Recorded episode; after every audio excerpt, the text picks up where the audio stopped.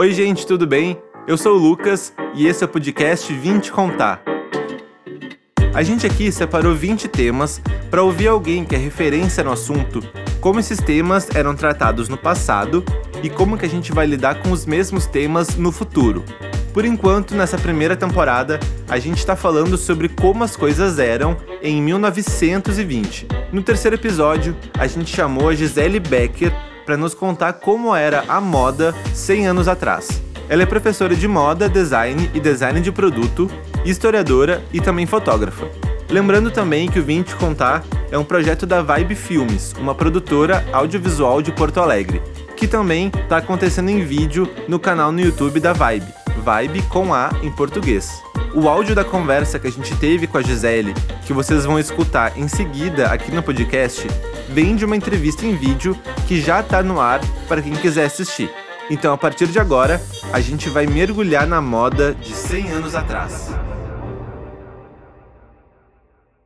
Gisele, qual era a relação da sociedade com a moda naquela época, em 1920? A sociedade dos anos 20 é uma sociedade em franco processo de transformação.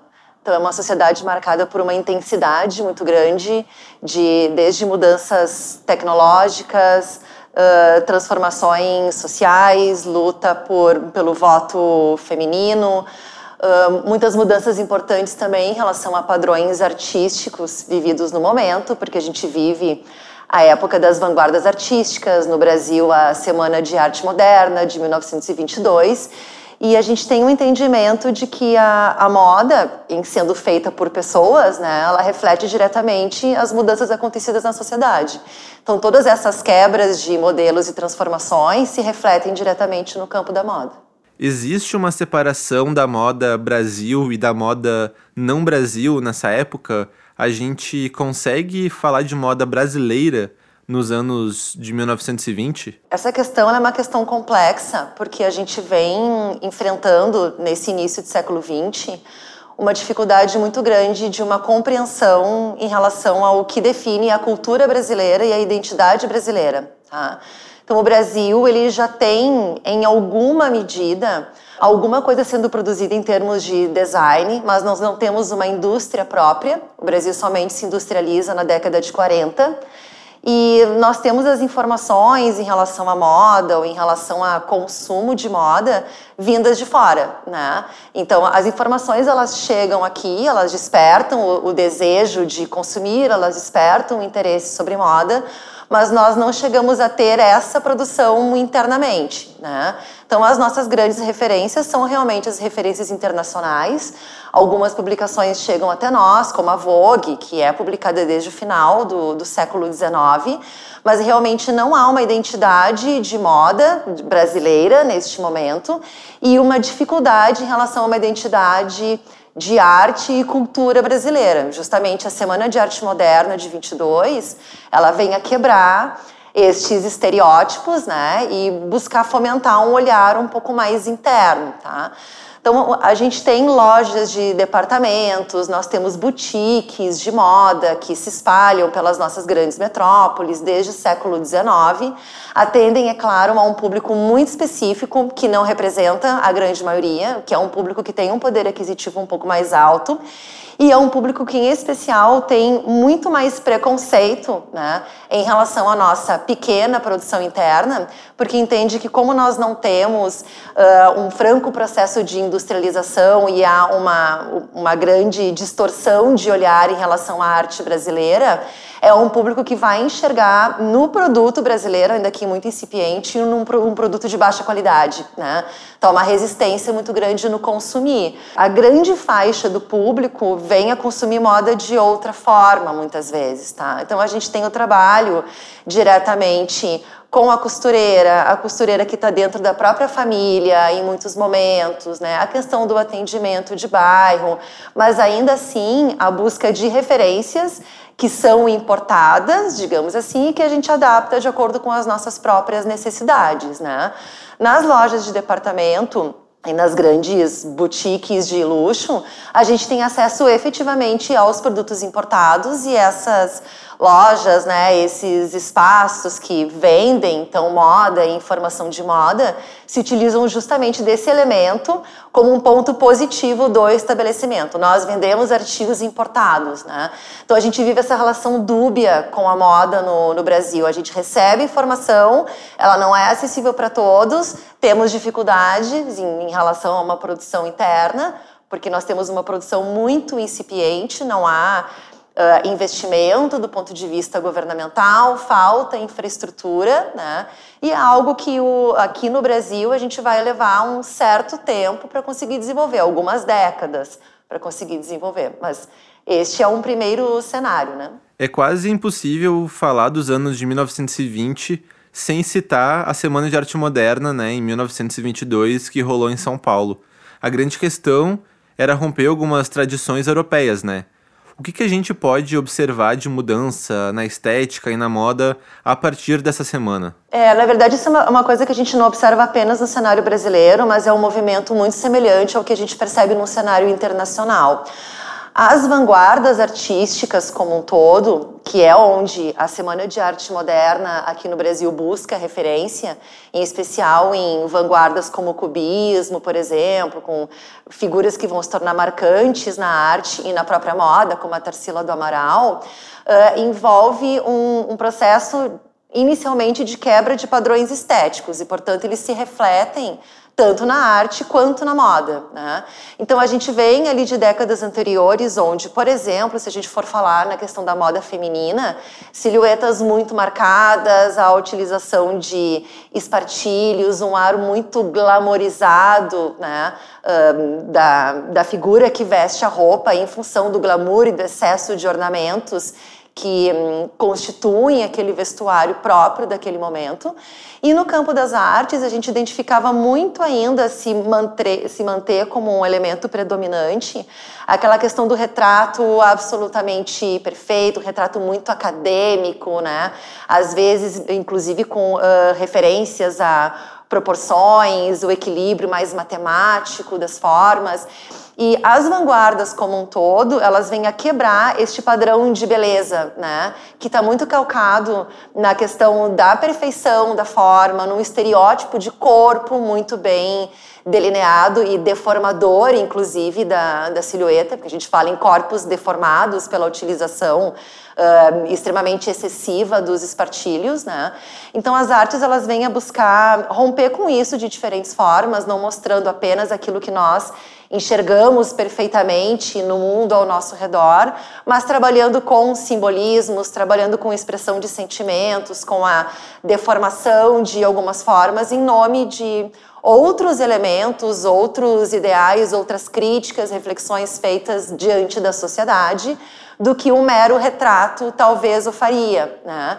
Como a gente tem essa questão de um rompimento estético muito forte percebido nas artes, tanto que na Semana de Arte Moderna os nossos representantes tiveram seríssimas críticas em relação ao público. Se falava no chamado terremoto cultural em São Paulo, porque realmente abalou gostos e estruturas né, em termos de, de cultura.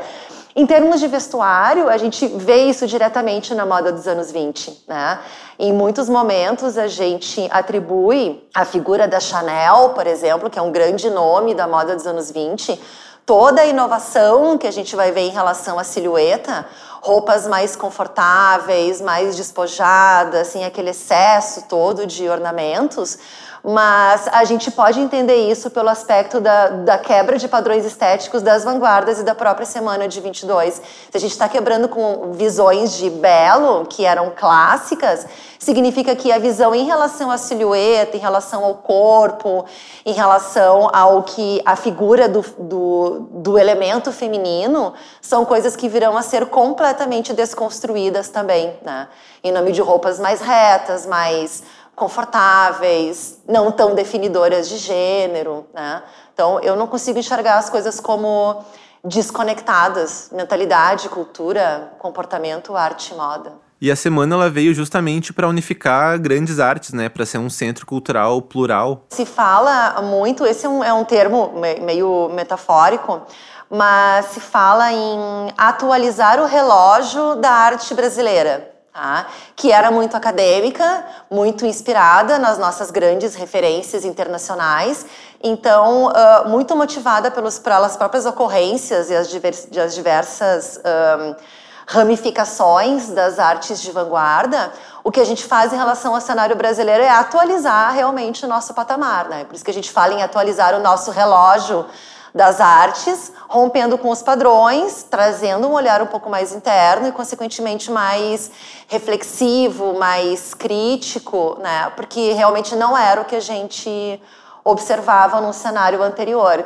E é interessante a gente notar que a Semana de Arte Moderna ela não durou uma semana, ela durou apenas três dias, né? mas foi o suficiente para trazer um, um, terremoto cultural, não apenas nas artes visuais, mas na música, na poesia, grandes nomes como Mário de Andrade, Vila Lobos, Vila Lobos extremamente audacioso, né? A gente traz a questão do, do tupi-guarani e mesmo do português para grandes óperas, o que diante de uma classe mais conservadora que é aqui ao teatro, que acompanhava os espetáculos ou os movimentos de arte, era um tanto quanto absurdo. Né? Então, a, a Semana de Arte Moderna, no seu devido momento, ela não teve a devida compreensão. A gente conseguiu compreender isso mais tarde, mas porque óbvio, né? Como a gente fala em rompimento, o rompimento ele implica basicamente em sairmos da nossa zona de conforto em nome de algo que é completamente novo. A gente sabe que causa estranhamentos, né? Então hoje a gente consegue ter uma compreensão um, um pouco mais ampla, mas naquele momento realmente mexer com estruturas muito tradicionais e conservadoras significava um grande incômodo, né? Eu queria agora mergulhar em alguns nomes marcantes, por exemplo, a Chanel que tu citou antes ali, porque a gente não tem muita noção às vezes, né, da importância que as pessoas têm nos contextos, né, da, da época. Então, qual é a influência da Chanel na moda dos anos 1920? Uh, a Chanel, é claro, é uma das figuras mais importantes da, da história da moda. Ela tem grandes contribuições, algumas questões que são polêmicas, inclusive, mas é sempre importante entender ela uh, e a contribuição que ela tem para o cenário da moda dentro de um determinado contexto, como qualquer uh, grande nome da moda, como qualquer grande marca ou acontecimento no cenário da moda. Né? A Chanel, uh, ela tem uma um, trajetória no campo da moda que começa, na verdade, com a chapelaria. A gente conhece ela mais pelos tailleurs, né, pela utilização do, dos tweeds, os colares de pérolas, mas ela tem um conhecimento que é muito maior do que isso, uma trajetória que é mais ampla do que isso. E ela vem justamente a começar a construir um nome, uma trajetória no campo da moda nesse campo vasto de transformações, né? Eh, eu não diria que ela é a, a, causadora de mudanças importantes na moda dos anos 20, mas certamente uma pessoa que em muito contribui né, para estabilização de algumas mudanças, né, para marcação de transformações importantes no cenário da moda. Então, ainda que a gente tenha toda essa gama de transformações estéticas, culturais vividas no momento, essas transformações por si só não são suficientes para causar mudanças na moda se não houver a questão prática, a execução, né? o, o, o trazer isso para o cenário da moda. E é justamente aquilo que a Chanel vem a fazer. Né? Ela contribui muito para uma libertação da silhueta feminina e, consequentemente, para uma uh, modificação nos nossos comportamentos. Porque o implicar em utilizar uma roupa mais confortável, porque a roupa dos anos 20 ela é mais reta, ela não tem a cintura tão definida, as roupas são um pouco mais curtas, elas são realmente muito mais confortáveis do que a roupa da Belle Époque, que marca os anos 10, por exemplo, né?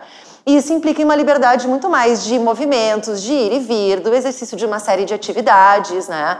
Que o espartilho, o apertado e a, a deformação da silhueta acabavam implicando na, na não execução de muitas tarefas cotidianas, né? Implicando até mesmo no nosso movimento, no sentar, entre várias outras questões. Então a Chanel ela contribui, ela contribui muito tornando palpável, concreto, né? Esse cenário de mudanças, trazendo roupas que são mais curtas, mas sempre lembrando que o mais curto em relação a Chanel é o mais curto um pouquinho abaixo do joelho, vestidos, saias um pouco abaixo do joelho. Da mesma forma, evitando ao máximo, deixando à mostra cotovelos, porque ela entendia que as nossas articulações não são bonitas de serem mostradas, né? Então a gente evita mostrar joelho, evita mostrar cotovelo.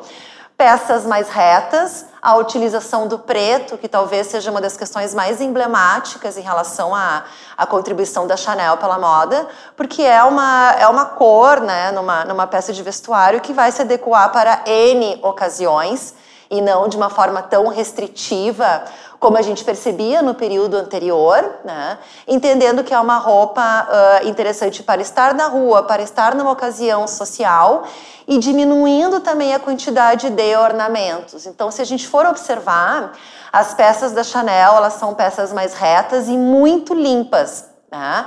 Então, os detalhes eles ficam em broches, eles ficam na utilização de colares de pérolas, texturas que são criadas nos tecidos, mas não necessariamente bordados, flores aplicadas, rendas, tules, sobreposições, como até a década de 10 a gente percebia. Né? Então, ela contribui muito a trazer esse esse ideal né, de limpeza, de conforto, de elegância, mas óbvio também de feminilidade. Né? Ela é uma das marcas mais importantes da alta costura nesse momento, permanece sendo como uma das marcas mais fortes no, no cenário da alta costura. E muito dessa força vem uh, justamente da contribuição que ela é capaz de dar para o cenário da moda nesse momento. Só é sempre importante lembrar que não é ela sozinha. Existe um contexto que favorece isso, uma mudança de mentalidade, de referências estéticas, de artes que contribuem para isso, ao mesmo tempo em que existem outras marcas e outros nomes no cenário da moda, né? Nesse início de século, em especial ali entre os anos 20 e os anos 30, que também colaboram muito para a manutenção desse tipo de referência, né? Então a gente tem marcas como Uh, Paul Poiret, a Madeleine Vionnet, que são nomes fortes também da alta costura dos anos 20 e que trabalham basicamente com os mesmos padrões. Roupas soltas, confortáveis, elegantes. Existe a questão do elemento ornamentativo, mas mínimo, só que com algumas diferenças, né? Então, em roupas do Paul Poiret, da Madeleine Vionnet, a gente vê um pouquinho mais de decotes, não tem essa questão tanto de não vamos mostrar as nossas articulações, porque daí são preferências muito próprias da própria Chanel, né? Que ela eh, evitava e achava que nenhuma mulher tinha que mostrar essas partes do corpo. Mas do ponto de vista estético, a gente está falando das mesmas silhuetas porque é o espírito da época, né? E não uma questão exclusiva de uma marca ou de um determinado designer. Isso é importante a gente ter a compreensão. A sociedade ainda associa a moda bastante à questão feminina, né, a mulher mas eu queria trazer um pouco a visão sobre a moda masculina. Qual era o cenário dela nos anos de 1920? Em relação à moda masculina, a gente também tem um movimento bem interessante acontecendo nesse período. Durante todo o século XIX e até o início do século XX, até a década de 10, a gente tem um determinado padrão, digamos assim, de elegância na moda masculina, que é o padrão dos chamados dandies. Os dandies eram homens extremamente preocupados com a aparência, extremamente vaidosos, mas ao mesmo tempo muito sóbrios no vestir. Quando eu quero dizer uh, preocupados com a aparência, mas ao mesmo tempo sóbrios, é, é a gente falar em uh, calças muito ajustadas ao corpo, até os anos 10, só para a gente perceber a diferença um, casacos também muito ajustados na cintura. A gente tem inclusive registros de homens que também utilizavam espartilhos para poder definir a cintura. A utilização de luvas, cartolas e, em especial, com o predomínio do preto, tá? Então, uh, o dandy é a figura do, do homem que, na, na questão da, da reflexão sobre a moda, gosta muito do preto, do azul marinho escuro, cores realmente bastante sóbrias, tá? A gente vai ter um contraponto bem interessante em relação à moda masculina na, na década de 20, não apenas em função de todo esse fluxo de mudança de mentalidade, né, do, do qual a gente estava conversando, mas também porque nos anos 20 a gente tem um certo modismo que é muito interessante a gente observar em relação à vida ao ar livre e à prática de esportes. Tá? Se entende que Uh, o praticar esportes, mas o praticar esportes ao ar livre é algo que faz bem para a saúde, tomar banho de mar, né, e nadar faz bem para a pele. Então a gente vive muito esse modismo, né, da, dessa referência do esporte que se reflete no vestuário, né? E que é fruto de todas as mudanças percebidas no momento. Então, em relação à moda masculina, o trajar roupas um pouco mais soltas, com tons mais abertos, roupas levemente mais coloridas, não é apenas quebrar com o estereótipo dos dandies, que está muito uh, próximo em relação ao estereótipo feminino, mas é também adequar a vestimenta para um ar um pouco mais esportivo do traje cotidiano. Lembrando que o terno e a, o terno e a camisa e a gravata são peças de uso cotidiano de uma forma geral. A gente tem inclusive fotografias de jogos de futebol nesse momento e a grande parte da população que está lá assistindo aos jogos está de terno e gravata, tá? Mas como a gente tem essa mudança de mentalidade, o terno e a gravata e a camisa se tornam peças com ares mais esportivos também, porque isso permeia a mentalidade coletiva, né? Então isso implica em calças um pouco mais soltas, paletós um pouco mais largos, cores um pouco mais despojadas. A gente abandona o uso da cartola, né, da bengala, das luvas. Então a gente tem um despojamento e um conforto maior em função do próprio contexto vivido, né?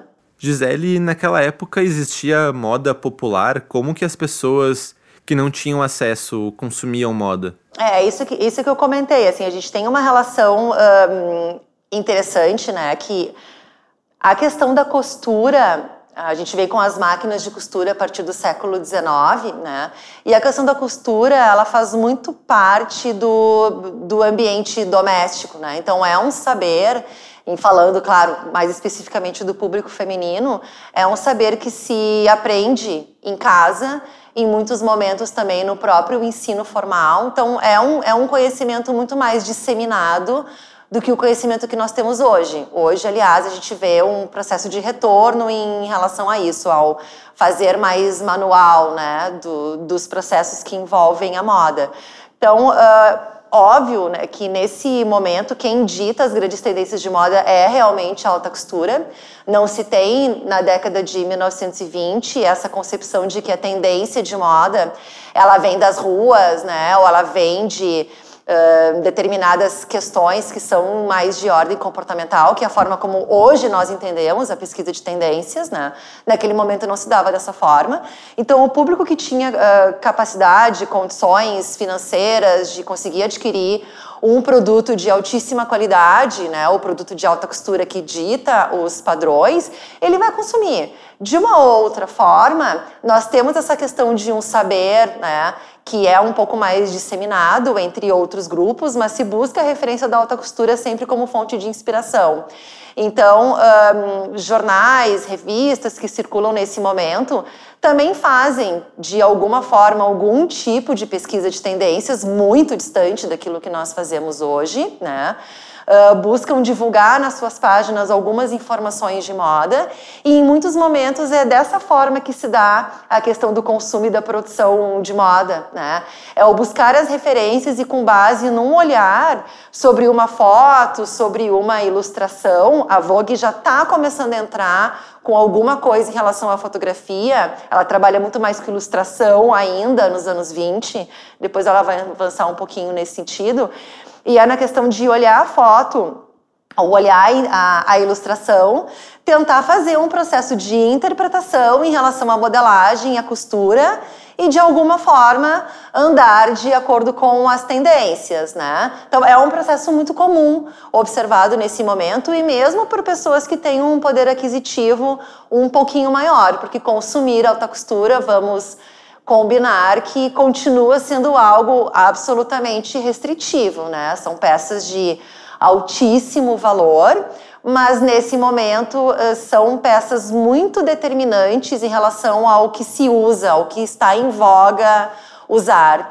Diferente de hoje, onde nós invertemos um pouco este processo e onde hoje, um, entender esse distanciamento né, de, de 100 anos, nós vemos muito o processo contrário, a própria alta costura refletir movimentos que nós vemos nas ruas, né, que é o que a gente chama de bubble up no sistema de moda, né? Então, é, o, o, processo ele se dá de múltiplas formas, dependendo do tempo, né? Porque são as dinâmicas do próprio sistema de moda que está começando, vale dizer, neste início do século XX, né? A alta costura tem poucas décadas, ela é da década de 1860, então ela ainda é um fenômeno recente nos anos 20. A gente imagina, ah, 50 anos é muito tempo. Em termos de história, não é.